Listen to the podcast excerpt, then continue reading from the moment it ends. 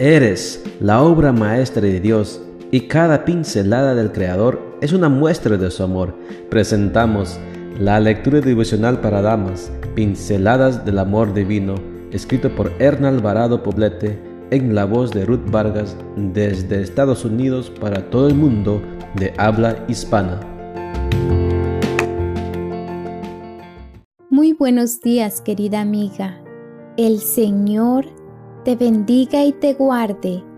Hoy es domingo 30 de mayo.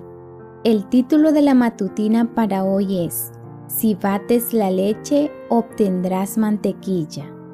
Nuestro versículo de memoria lo encontramos en Proverbios 30, 32 y 33 y nos dice, si tontamente te has dado importancia y has hecho planes malvados, ponte a pensar que si bates la leche obtendrás mantequilla.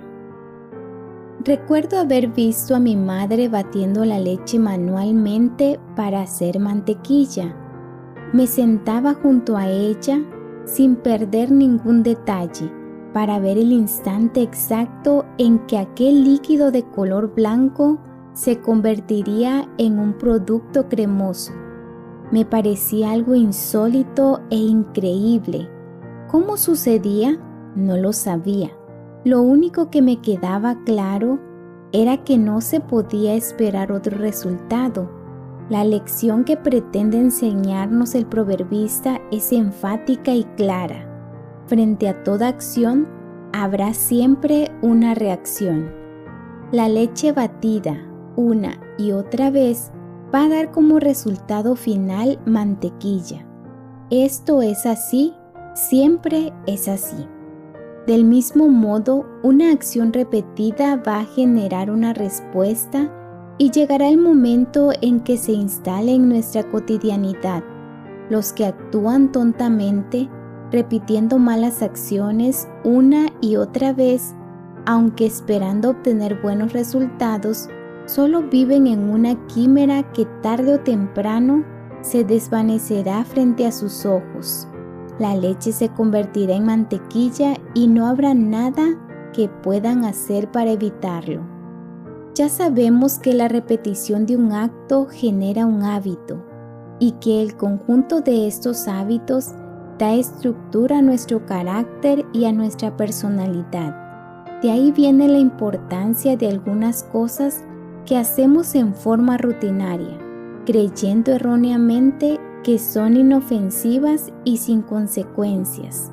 Si los actos dañinos, que pueden parecernos simples, son repetidos en el tiempo, nos pueden encadenar y hacernos esclavas. A veces, por mera curiosidad, exploramos en asuntos torcidos y funestos que acabarán totalmente con nuestra salud. Por ejemplo, incursionar tontamente en la pornografía, en las distorsiones sexuales y en tantos otros asuntos relacionados, asumiendo que tenemos criterio y que saldremos airosas. Suele ser una estrategia poderosa de Satanás para entramparnos y hacernos caer en adicciones y vicios que en ocasiones pueden ser tortuosos e imposibles de vencer. No desperdicies tu fuerza ni tu inteligencia en lo que no tiene valor. Que tu oración sea, Señor, en tu nombre soy vencedora. Con tu ayuda dejaré de tomar riesgos que tal vez con el tiempo me pudieran llevar a la pérdida de mi integridad, de mi dignidad y de mi santidad por favor, ayúdame a darme cuenta de qué cosas debo abandonar. Amén.